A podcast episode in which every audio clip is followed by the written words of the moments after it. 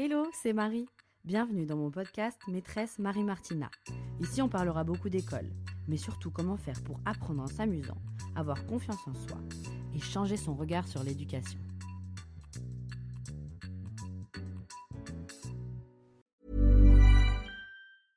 Hiring for your small business? If you're not looking for professionals on LinkedIn, you're looking in the wrong place. That's like looking for your car keys in a fish tank. LinkedIn helps you hire professionals you can't find anywhere else, even those who aren't actively searching for a new job but might be open to the perfect role. In a given month, over 70% of LinkedIn users don't even visit other leading job sites. So start looking in the right place. With LinkedIn, you can hire professionals like a professional. Post your free job on linkedin.com slash people today. Cool fact a crocodile can't stick out its tongue. Also, you can get health insurance for a month or just under a year in some states. United Healthcare short term insurance plans, underwritten by Golden Rule Insurance Company, offer flexible, budget friendly coverage for you. Learn more at uh1.com. Quality sleep is essential. That's why the Sleep Number Smart Bed is designed for your ever evolving sleep needs. Need a bed that's firmer or softer on either side? Helps you sleep at a comfortable temperature? Sleep Number Smart Beds let you individualize your comfort so you sleep better together. JD Power ranks Sleep Number number 1 in customer satisfaction with mattresses purchased in-store. And now, save 50% on the Sleep Number limited edition Smart Bed for a limited time. For JD Power 2023 award information, visit jdpower.com/awards. Only at a Sleep Number store or sleepnumber.com. Hello, hello, j'espère que vous allez bien. Je suis encore une fois tellement heureuse de vous retrouver dans ce nouvel épisode, cette fois-ci qui parlera d'éducation bienveillante, mais surtout comment euh, accompagner un enfant ou un adolescent TSA. Et je ne serai pas seule pour animer cet épisode aujourd'hui, puisque je serai accompagnée de Laure. Alors bonjour Laure, Bonjour Marie. je voulais d'abord que tu puisses un peu euh, te présenter, présenter euh, ton parcours brièvement, ce que tu fais.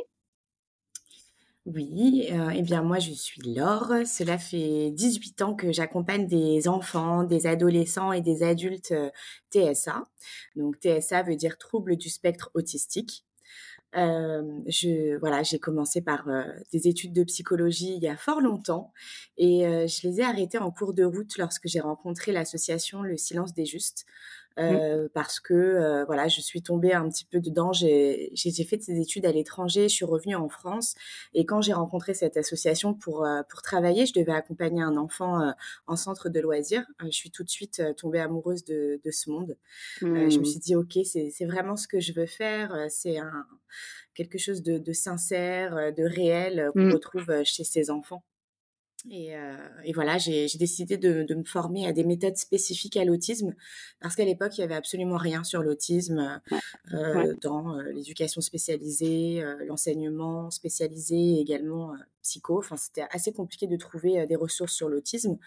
Ouais, donc, je me suis formée, voilà, je me suis formée à cette, à cette approche ABA, donc l'analyse appliquée du comportement. Euh, C'était il y a 15 ans. Donc j'étais j'étais un peu un ovni euh, en France il y a 15 ans à être formée à cette approche. Ouais, je Mais euh, ouais, c'était vraiment spécial, mais euh, j'ai eu commencé à avoir beaucoup de demandes. Donc j'ai été formée par une, une psychologue qui m'a ensuite supervisée dans ma pratique pendant un an et demi. Donc pendant un an et demi, elle, elle corrigeait ce que je faisais, elle me, elle me conseillait pour améliorer mon accompagnement.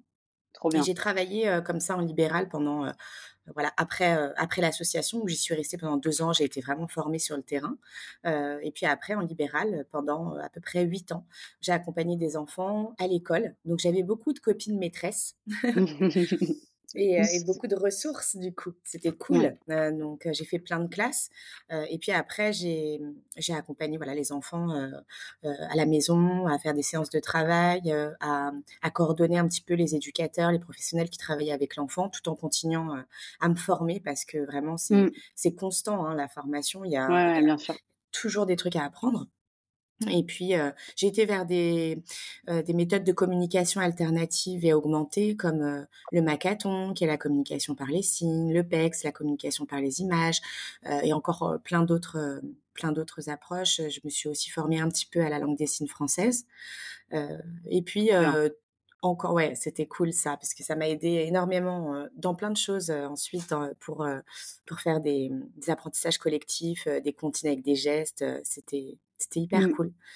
Euh, et puis et puis voilà. Après, j'ai continué encore dans, dans plein d'autres. voilà, je vais vous passer toutes les autres formations spécifiques. On en reparlera peut-être mmh. tout à l'heure. Et puis il y a cinq ans, je suis retournée au sein du Silence des Justes parce que l'association avait énormément grandi et ils avaient besoin de quelqu'un pour un projet un peu innovant. Et j'ai décidé de, de monter une classe. Donc, mmh. bah, je, ne suis pas enseignante, mais on avait fait la demande justement d'une enseignante spécialisée, donc d'une unité d'enseignement avec l'éducation nationale. Et on attendait de, pouvoir que notre demande soit acceptée. Mmh. Donc, en attendant, j'ai proposé voilà, de, de monter cette classe-là avec toutes les ressources que j'avais avec toutes mes copines maîtresses. Trop bien. Et puis, j'ai pris les enfants par groupe. Donc, parfois, il y avait des enfants où on travaillait des compétences purement scolaires et d'autres mmh. avec lesquels on allait travailler des compétences vraiment fonctionnelles, comme apprendre à, enfiler le zip de son manteau, à, à, mettre la table, voilà, des, des, des, compétences de motricité fine. Qui sont très, très importantes. Mmh. Très important parce que on, a, on a des adolescents, donc c'est c'est les des cas assez sévères mmh. euh, où du coup ça va être plus important de leur enseigner les essentiels de vie plutôt que des bases académiques scolaires où ça fait presque 17 ans qu'on essaye et que c'est compliqué puis c'est pas c'est pas fonctionnel ça leur ça leur sert pas dans leur quotidien. Donc oui bien sûr on, on va on va vers ces apprentissages mais d'abord on vérifie s'ils ont les compétences essentielles pour vivre de manière autonome.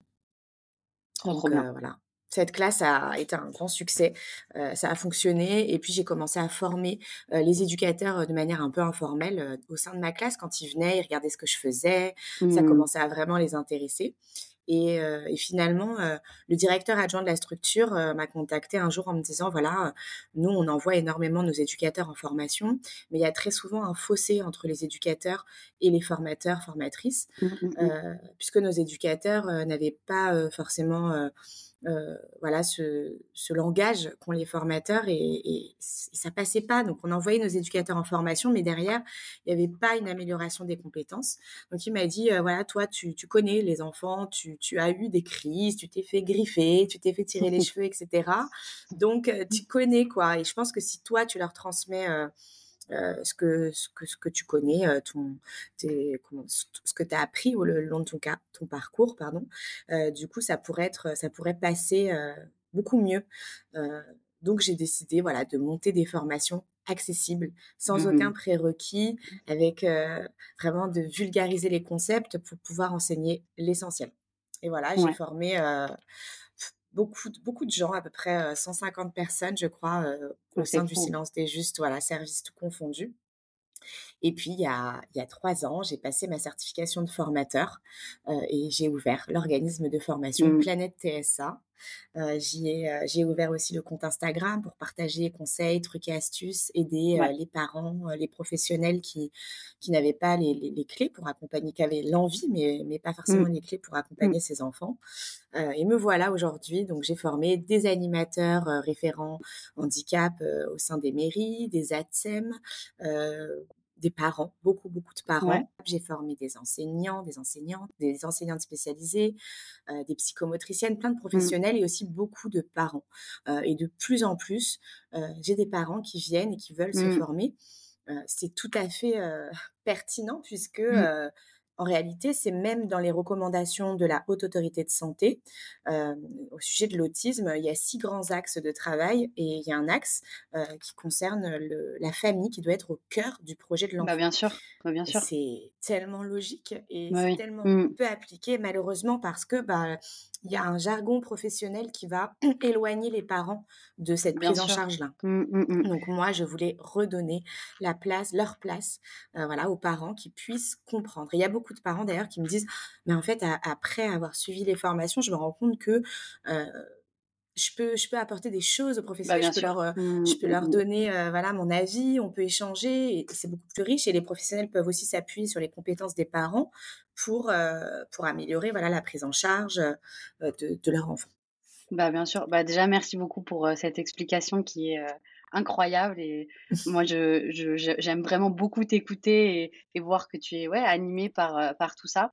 Et du coup, je, voulais juste rebondir parce que bah, moi, je t'ai connu via ton, via ton Instagram euh, où j'ai vu que tu proposais des, choses géniales. Et puis parce que bah, déjà, je suis professeur des écoles, donc euh, je suis souvent confrontée à des enfants qui sont pas diagnostiqués encore parce que bah, ils sont tout petits et que des fois voilà, les choses sont pas encore mises en place. Et puis parce que j'ai un de mes neveux aussi qui présente des, je sais pas comment on dit, des symptômes, des, oui, qui présente, qui a, qui, a des troubles autistiques.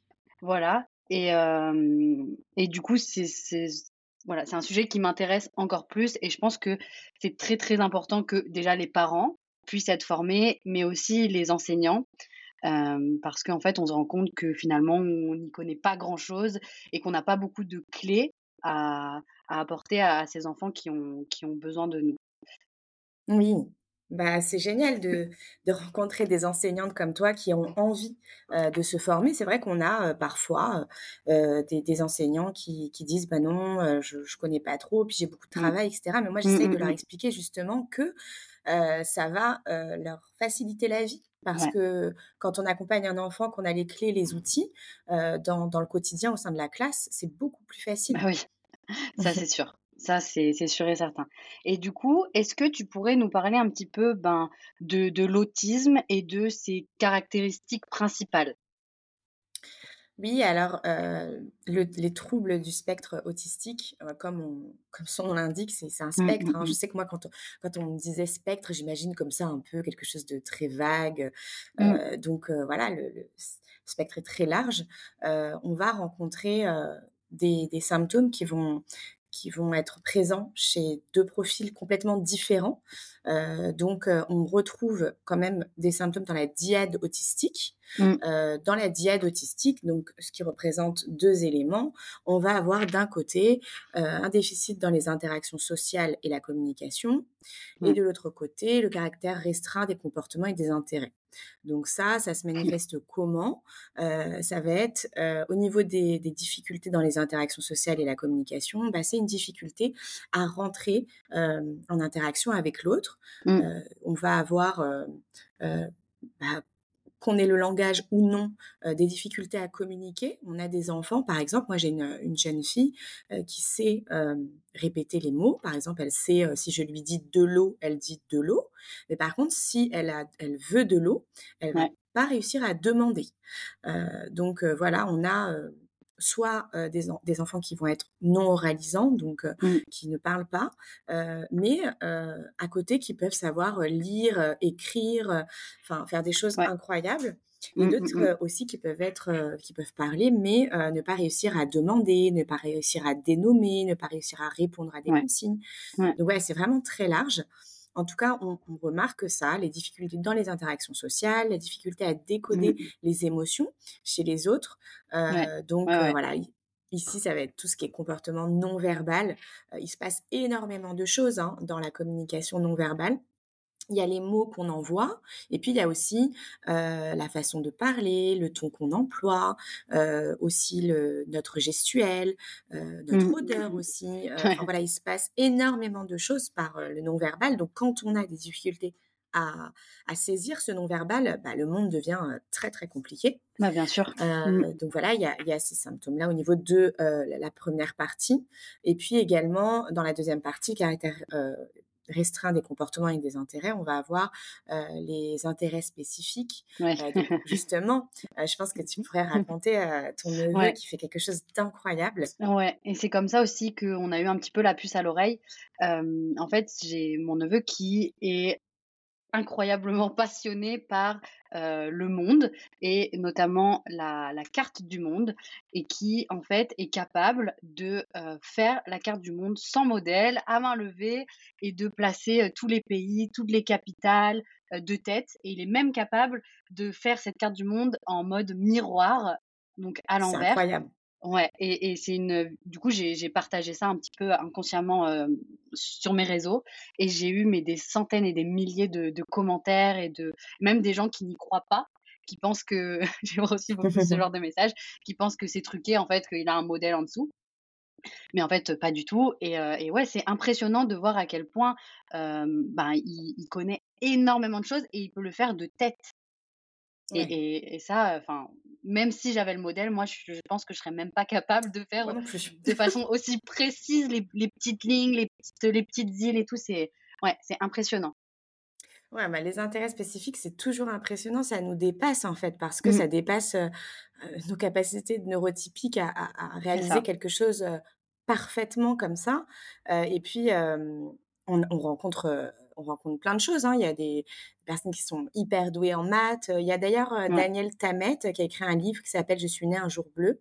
Et lui, il dit qu'il a une représentation des, des, des, nombres particulière, c'est-à-dire qu'il voit le 9 comme quelque chose, je sais plus, de d'agressif ou le 8 comme quelque chose de doux. Enfin voilà, il a vraiment une représentation euh, ah, particulière. Ouais ouais, c'est impressionnant et du coup, il peut euh, reconnaître euh, tous les nombreux premiers. Il avait fait un concours d'ailleurs où il devait citer toutes les, décimales après pi jusqu'à 25 000 de tête.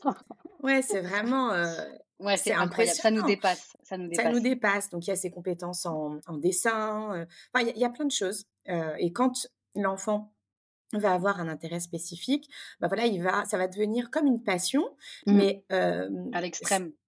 À l'extrême, et puis il va en parler, même si l'autre en face ne, s'intéresse pas, euh, il va être vraiment presque obsédé par, par cet mmh. intérêt-là. Donc, donc voilà, on a, on a ça qui nous permet quand même de, comme tu dis, de mettre la mmh. puce à l'oreille. Et puis euh, également, on va rencontrer euh, euh, tout ce qui est stéréotypie, où l'enfant va faire des gestes, du mmh. flapping avec ses mains, et puis on peut avoir aussi un enfant qui se balance, qui tourne sur lui-même. C'est quelque chose qui va être auto-stimulant, qui le rassure. Et puis on a les, aussi les particularités sensorielles.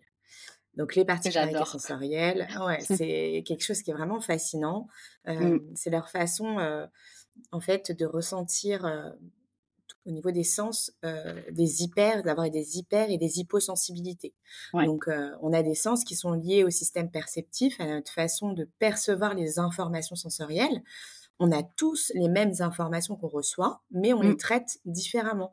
Donc, bah, entre nous, neurotypiques, on va se situer dans une moyenne où on va ressentir plus ou moins fort les odeurs, les mmh, mmh, sons, etc. Mais dans l'autisme, on va rencontrer des hyper et des hyposensibilités où là, ça va être bien au-dessus de la moyenne ou bien en dessous de la moyenne. Et ça va bah forcément générer une façon de percevoir le monde et d'interagir qui va être complètement différente de la nôtre. Ouais, et, ce qui est fou, c'est que du coup, pendant la, formation qu'on a eue, tu nous avais parlé d'un garçon, si je me dis, dis pas de bêtises, qui avait besoin d'être stimulé au niveau de l'odorat.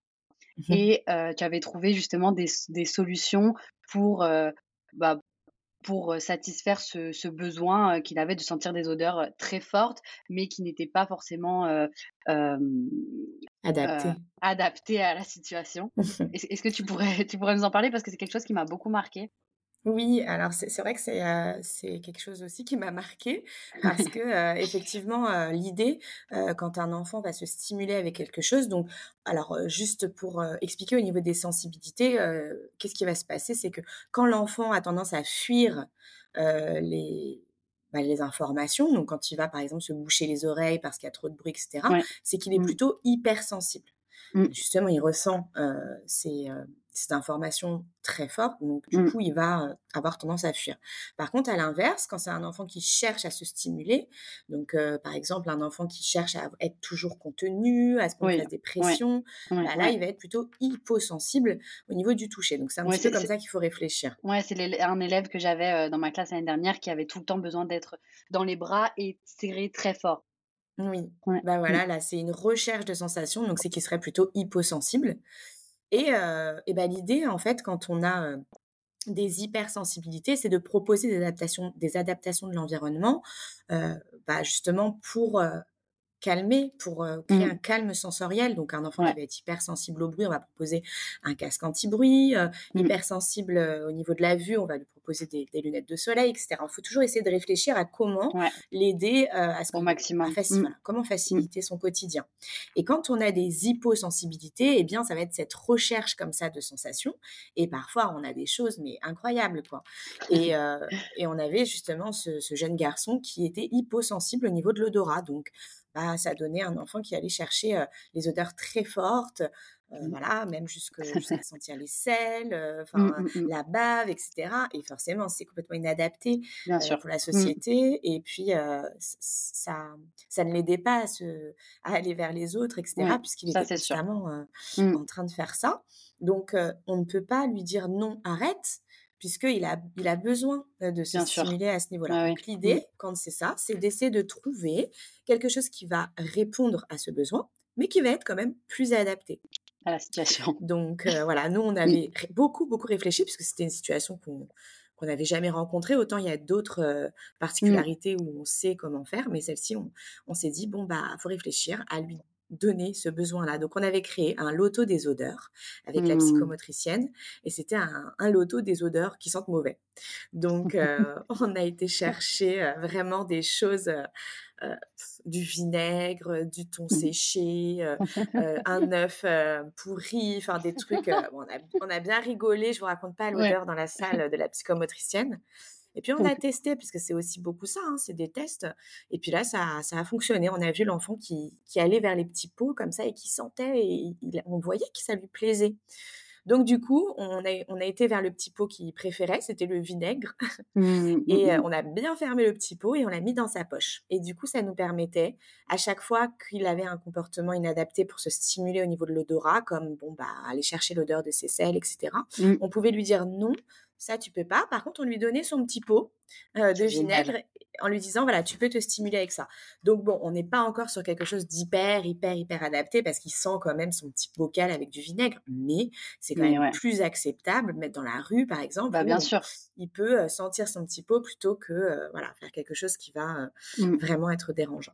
Ouais, Donc on c'est était content d'avoir trouvé cette solution là. Moi, j'adore. Ça me, vraiment, ça me passionne, mais au plus haut point. Et devoir trouver à chaque fois des, des petites astuces et des solutions pour les aider, en fait, c'est, c'est aussi notre rôle en tant que ben, parents ou éducateurs. Et, euh, et, et ouais, j'adore ça. Donc, merci beaucoup de, de nous partager euh, tes, petites, euh, tes petits trucs et astuces. Et alors, j'avais aussi une question euh, qui, qui peut faire débat, en fait, pour des personnes qui ne connaissent pas du tout. C'est à quel âge peut-on commencer à consulter si on a des doutes? Parce que moi, c'est vrai que l'année dernière, donc j'avais un, garçon dans ma classe qu'on suspectait en fait, et j'avais eu donc des, échanges avec plusieurs enseignantes de, de mon école, et on n'était pas du tout d'accord en fait sur quand est-ce qu'il faut commencer à s'inquiéter ou en tout cas consulter. Donc plusieurs personnes pensaient qu'il fallait attendre vraiment peut-être la fin de la maternelle, donc 5-6 ans. Et moi, je me disais, ben finalement, c'est peut-être le plus tôt et le mieux. Peut-être aller voir quelqu'un et au final qu'on qu'on dise aux parents, ben non, c'est trop tôt, ou enfin aller consulter entre guillemets pour rien, plutôt que d'attendre et que ce soit trop tard. Voilà, je voulais savoir ce que toi tu, tu en pensais. Oui, je suis d'accord avec toi. Plus c'est pris en charge tôt et, et- et mi- et mieux l'enfant va, va, comment dire, va rattraper euh, son retard ou va pouvoir être stimulé et progresser. Euh, on peut, euh, voilà, on parle de, de diagnos- diagnostic précoce à partir de 10 18 mois. Donc en France, on n'y est pas encore. Hein. Ouais, c'est très long. C'est Mm. surtout en fait que c'est pas vraiment euh, qu'on va repérer plus tard. C'est surtout qu'à partir du moment où les parents ou les professionnels alertent, euh, à ce moment-là, le- les démarches sont très longues pour voir des professionnels et pouvoir obtenir un, un diagnostic. Maintenant, ce qu'il Mm. faut savoir, c'est que même si on n'a pas de diagnostic, on peut quand même commencer une prise en charge. Euh, moi, je sais que j'ai j'ai pris des enfants. voilà, le plus petit que j'ai eu, il avait 16 mois. Ah oui. Donc oui, à partir de ce moment-là, quand c'est quand c'est évident, parce que parfois, euh, c'est, on a des suspicions, mais parfois c'est un petit peu plus évident. On va avoir tout de suite ces comportements euh, stéréotypés, et puis du coup, on va euh, avoir un enfant qui, qui n'a pas de communication, qui est souvent en crise, euh, qui est rempli de particularités sensorielles, où là, c'est évident. Donc, on attend le diag, mais on peut déjà commencer à, mettre en place plein de choses. Mmh. Il y a d'ailleurs Lorraine de l'Ortho et les TSA qui partagent beaucoup mmh. en séance où elle parle justement de ça, où on peut apprendre le tour de rôle, on peut apprendre à pointer, on peut apprendre à jouer, à avoir l'intérêt de d'avoir le regard, de, faire une demande par contact oculaire. Enfin voilà, il y a énormément de choses qu'on peut déjà travailler. L'ennui pour les parents, c'est qu'une prise en charge, ça coûte cher. Il faut aller voir des professionnels, il faut avoir une, ou un éducateur qui, qui sait accompagner l'enfant. Il faut le, bah, il faut le, payer, hein, cet éducateur, cette éducatrice. Mmh, Et mmh, quand mmh. on n'a pas de diagnostic, bah, on n'a pas de dossier MDPH pour pouvoir ensuite avoir le financement. Donc voilà, il y a le, le centre ressources autisme euh, dans chaque région. Et nous, on a le Centre ressources autisme Île-de-France euh, qui se situe à Aubervilliers, où il y a également la maison de l'autisme. Euh, et là-bas, on peut s'y rendre, même si on pense que c'est un peu tôt, bah, au moins on aura un accompagnement, on nous dira exactement quoi faire, comment, où aller. Planning for your next trip? Elevate your travel style with Quince. Quince has all the jet-setting essentials you'll want for your next getaway, like European linen premium luggage options, buttery soft Italian leather bags, and so much more. And it's all priced at 50 to 80% less than similar brands. Plus, Quince only works with factories that use safe and ethical manufacturing practices. Pack your bags with high-quality essentials you'll be wearing for vacations to come with Quince. Go to quince.com slash trip for free shipping and 365-day returns. I'm Sandra, and I'm just the professional your small business was looking for. But you didn't hire me because you didn't use LinkedIn Jobs. LinkedIn has professionals you can't find anywhere else, including those who aren't actively looking for a new job, but might be open to the perfect role, like me.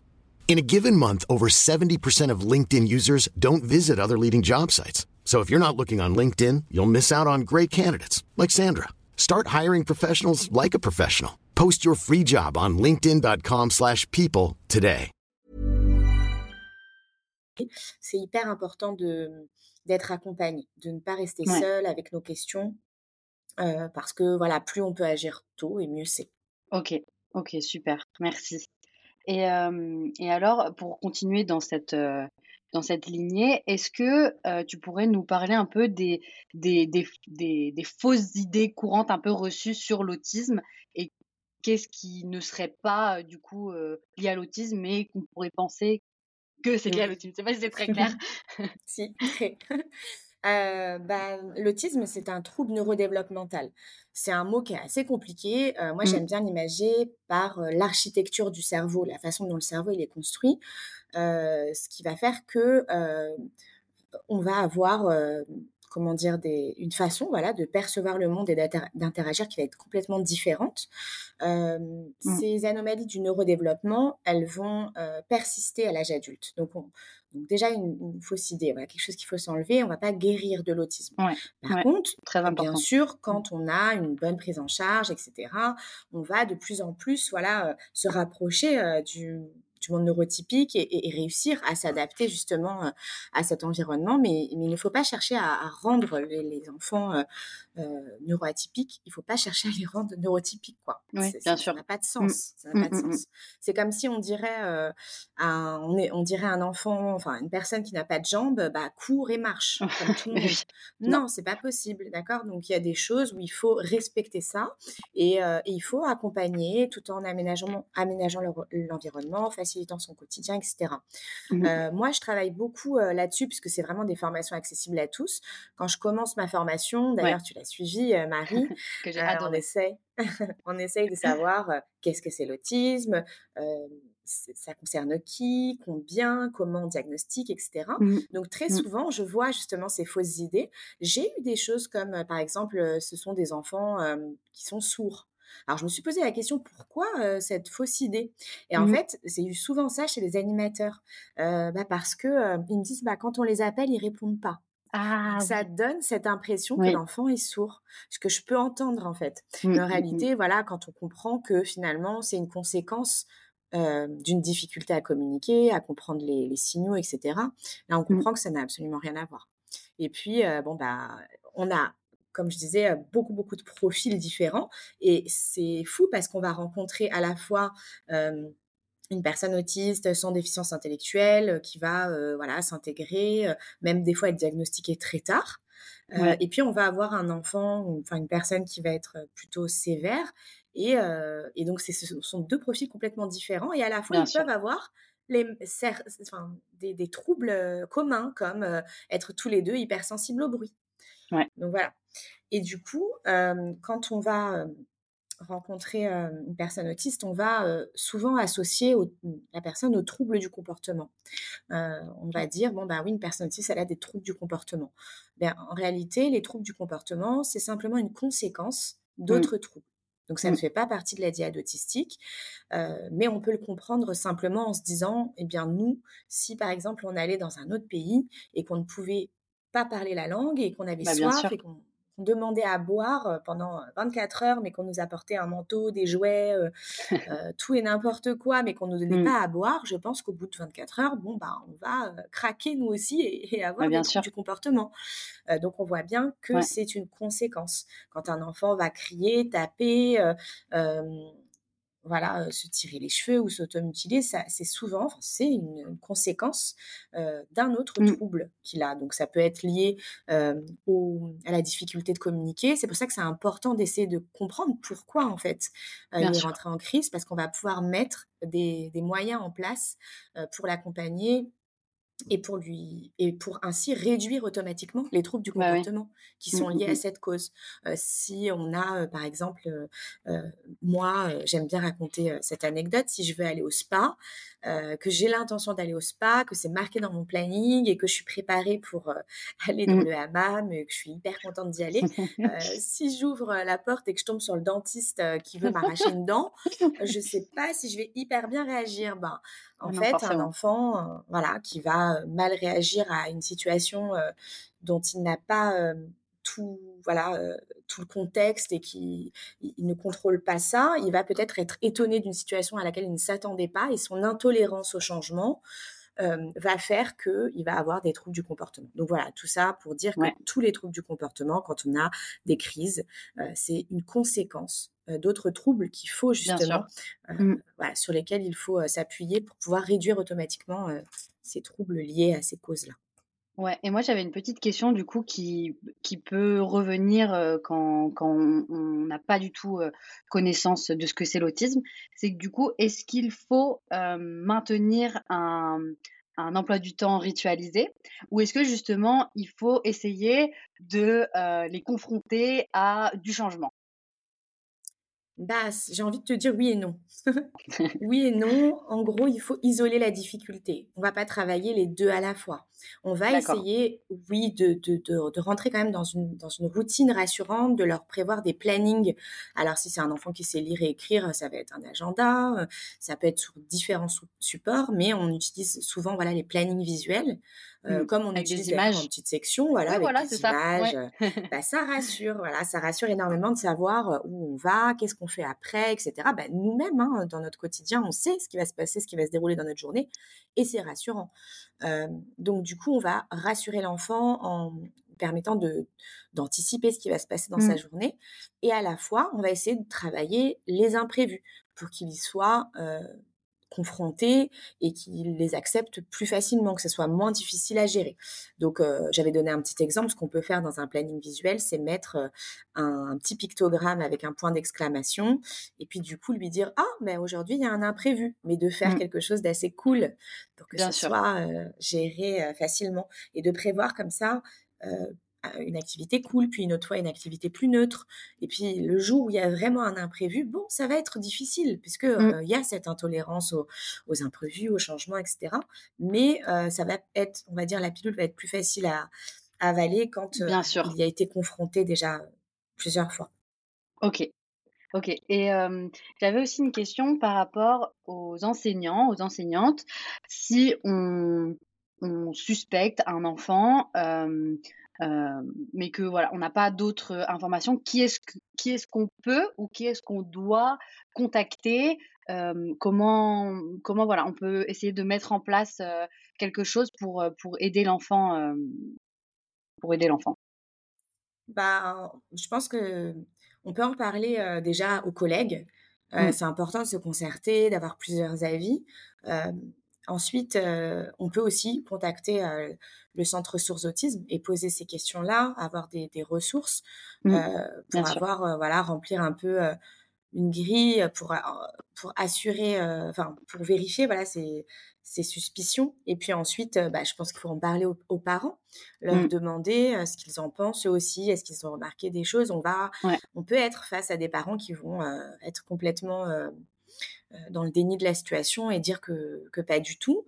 Donc là, on Mmh. peut c'est difficile, donc on peut les accompagner, essayer de voir avec eux s'ils ont, heu, peut-être été voir une, une psychomotricienne, Mmh. heu, une, une, une ergothérapeute, une orthophoniste. Bon, c'est vrai que ce ces thérapeutes, ça passe mieux que si on leur demande, heu, d'aller voir, heu, une neuropsychologue et cetera. Non, Au c'est début, sûr, c'est c'est peut-être sûr. difficile. Ouais, ouais. Heu, Mmh. mais voilà, l'idée, c'est c'est de de de de demander aux parents et puis voilà, d'appeler, le centre ressources autisme pour avoir, plus d'informations. Et puis après re heu, diriger rediriger les parents, les accompagner dans dans cette démarche-là. Mmh.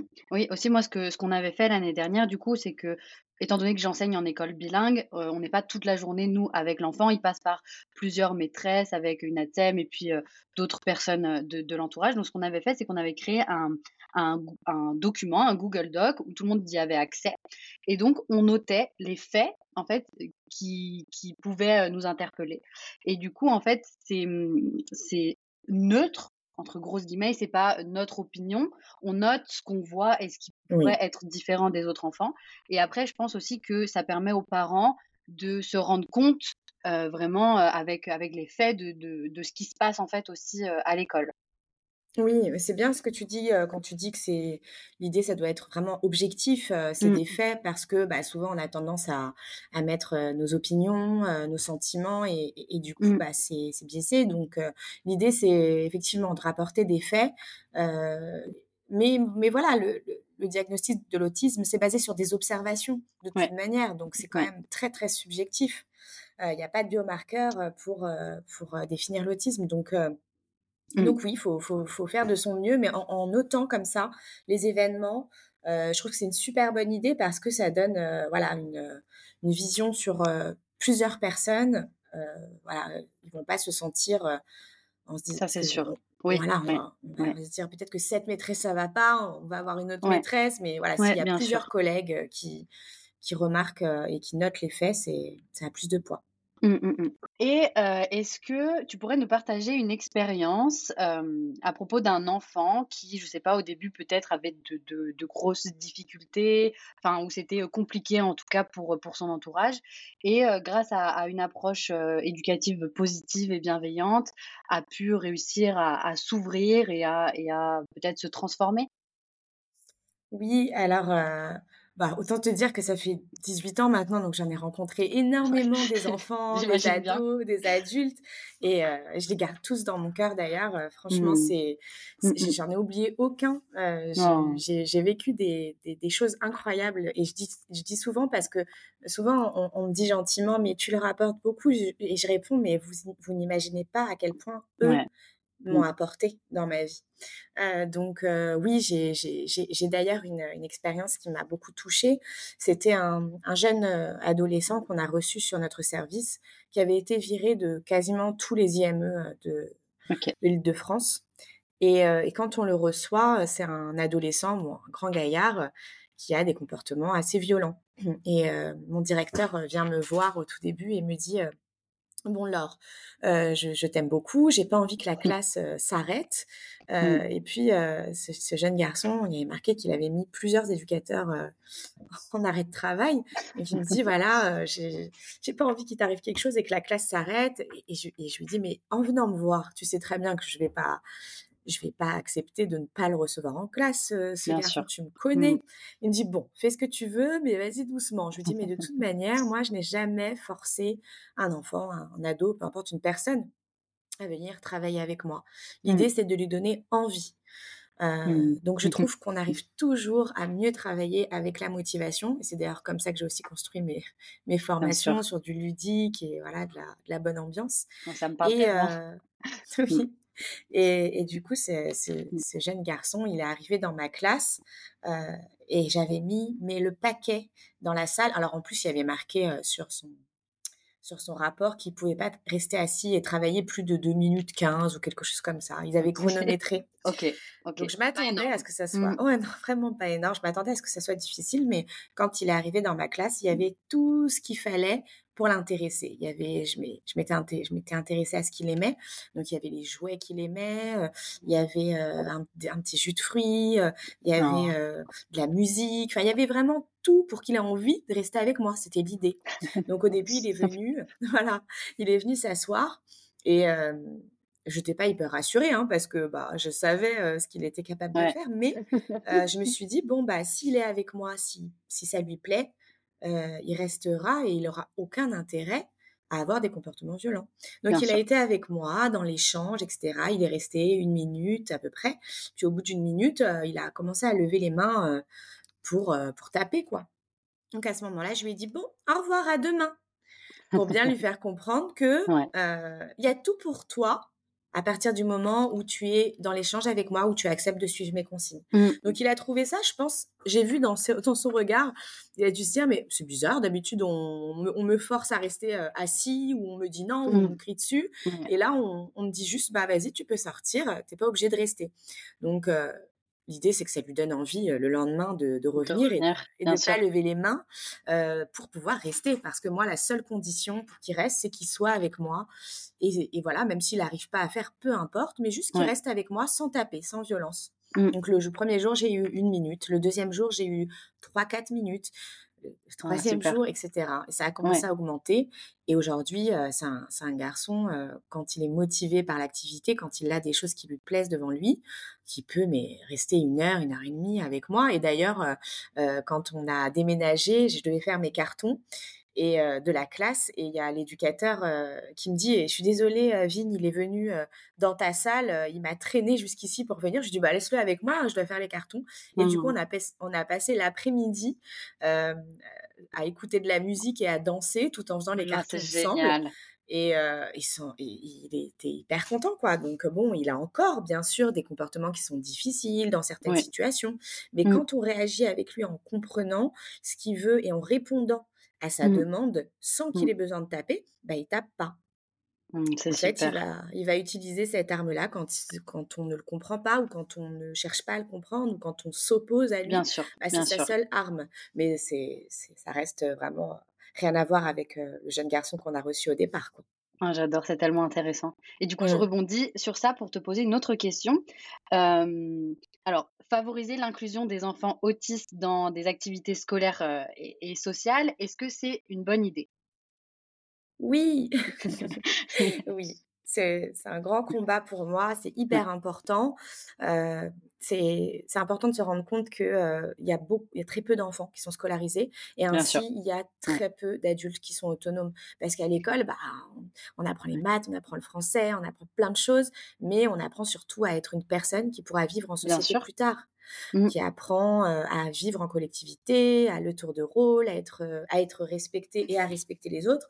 Donc c'est très important de les inclure dans cette mini-société. puis au niveau. alors moi, je dis toujours que moi, je suis. Enfin, même toi, je pense, on est poussé par notre cœur, mais c'est aussi un choix. ouais, nous, on est vraiment animés par ça. On a envie de, les inclure, mais c'est mmh. aussi un choix, qui, un choix économique parce que qu'un adulte non autonome coûte entre 600 et 1200 euros à la société. c'est énorme. Donc, c'est nous hein, qui payons mmh. ces impôts-là. Si les mmh, moyens étaient mis dans l'inclusion, avec des, formations pour les enseignants, des, des, éducateurs qui les aident, du matériel, voilà, tout ce qu'il faut pour, pour, bah inclure ces enfants, eh bien, on aurait beaucoup moins d'adultes non autonomes. Ah Donc, c'est un choix de cœur et un choix économique, et d'ailleurs un choix que plein d'autres pays ont fait parce que c'est beaucoup plus intéressant de, de défendre l'inclusion que, que d'avoir une société où on a des personnes qui, qui vont être exclues ah ouais. et dont il faut s'occuper après. Ok. Et alors, comment est-ce qu'on s'est rencontrés, nous deux? Je pense que c'est très intéressant et assez sympa à expliquer. Je vais laisser Laure vous expliquer ça euh, parce que je pense qu'elle le fait mieux que moi. Du coup, Marie, moi, je, t'ai rencontrée euh, sur les réseaux. Euh, à l'époque, j'avais rencontré Mum of Quad, donc la maman des quadruplés autistes et son histoire incroyable. Mmh. Et, et, du coup, j'ai vu ton profil. Et je me suis dit, mais trop bien, elle est trop sympathique, cette maîtresse. Elle a toujours le sourire, elle partage plein de choses autour du jeu. Enfin, c'est tout à fait le, mood dans lequel je suis. Ouais. Euh, et j'ai vraiment adoré, euh, voilà, cette approche que tu as avec les enfants. Euh, ça, ça m'a, j'étais admirative de ce travail-là. Donc déjà, je me suis dit, je vais la suivre pour pouvoir bah, trouver des prendre ces trucs astuces ces conseils. Et puis ensuite euh, j'ai vu que tu avais euh, partagé euh, la carte du monde de mmh. ton neveu et on s'est mis à discuter là-dessus il y a tout de suite eu un, super bon feeling et je t'ai proposé voilà très bien. mmh. ouais tu te rappelles. Et voilà j'ai je t'ai proposé de participer à une formation et as tout de suite tu m'as oui tu m'as dit oui oui oui je veux je veux apprendre. Merci beaucoup parce que c'est vrai que pour moi, c'était une, opportunité euh, incroyable de pouvoir euh, être formée et puis euh, après en discuter avec mes collègues, en discuter autour de moi. Donc, donc c'était une super belle opportunité et ouais, je t'en suis très reconnaissante. Bah, pour moi, c'était, c'était génial aussi parce que en te formant, je savais que tu allais transmettre à d'autres à d'autres enseignants et que tu allais partager aussi bah, ton savoir là-dessus. Donc moi, voilà, mon but c'est que c'est que tout le monde soit formé à l'accompagnement mmh, d'un d'une mmh. personne autiste. Donc c'était c'était aussi important pour toi que pour moi que tu sois formé et et du coup, on a, on a posé la date. Mmh. Tu étais hyper, hyper partante et tu as participé à cette journée. Et voilà, on, on a bien on a bien compris qu'on était dans le même mood puisque euh, complet puisque je partage aussi énormément de d'activités ludiques. C'est vrai qu'on s'attend à, à ce que je partage peut-être des séances de travail assez carrées, comment on enseigne. Mais finalement, voilà, on voit que je chante, que je danse, que je joue. Et, comme ça, j'apprends. Ouais, et c'est ce que j'ai beaucoup aussi aimé pendant la formation, c'est que c'était pas, euh, on n'était pas passif et toi, tu juste, tu nous, tu nous brevet de savoir comme ça. C'était très interactif. On a fait plusieurs jeux. On a fait, euh, voilà, on était en petits groupes. On a pu échanger entre nous. Et puis, euh, et puis c'est vrai qu'en plus, ben, quand on veut être formé, on est très intéressé. Et puis tout le monde était, voilà, dans le, dans le même mood à partager, à partager nos, nos expériences. Et, euh, et toi tu étais là aussi pour bah, nous accompagner puis nous, nous faire découvrir des choses qu'on n'avait pas qu'on connaissait pas forcément aussi c'est le but. Et puis euh, et puis c'était mais tellement intéressant et tellement enrichissant et, et, j'y ai pensé après pendant plusieurs jours je ne pensais qu'à ça. Donc, euh, donc ouais merci merci beaucoup Laure Merci moi, j'ai trop été assommée par des formations où il y a le PowerPoint qui défile, des cours magistraux, même si c'est intéressant, même si ça nous plaît, bien sûr. on décroche. Mmh. Et c'est vrai que la, le fait d'avoir passé euh, ma certification de, de formateur, bah, c'était justement euh, bah, la formation, l'accompagnement d'un enfant TSA, c'était le, le thème euh, de mon mémoire, donc ah, je l'ai peaufiné. Mmh. Et c'est pour ça que c'est un peu mon bébé, cette formation. Et l'idée, c'est d'avoir des séquences pédagogiques actives.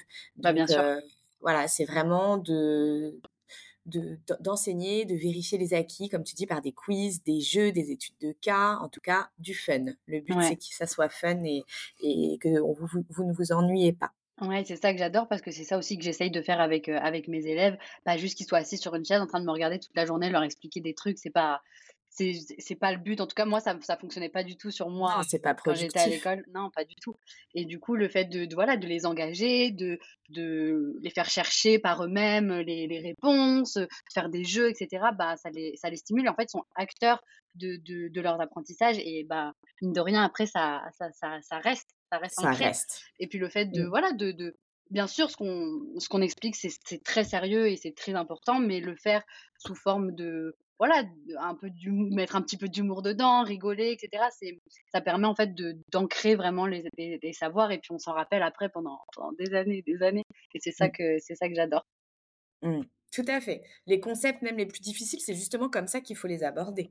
Bien sûr. Euh, de façon fun et ludique. Sinon, euh, mmh. ça, ça ne marche pas. Et, là, bah, tu es sûr de créer des bases euh, vraiment solides chez tes tout petits. Bon, et ben en tout cas, merci beaucoup Laure pour, pour cet épisode très enrichissant qui m'a encore une fois passionnée pour voilà pour tout ce que tu as pu apporter, tes précieux conseils et, ton expertise.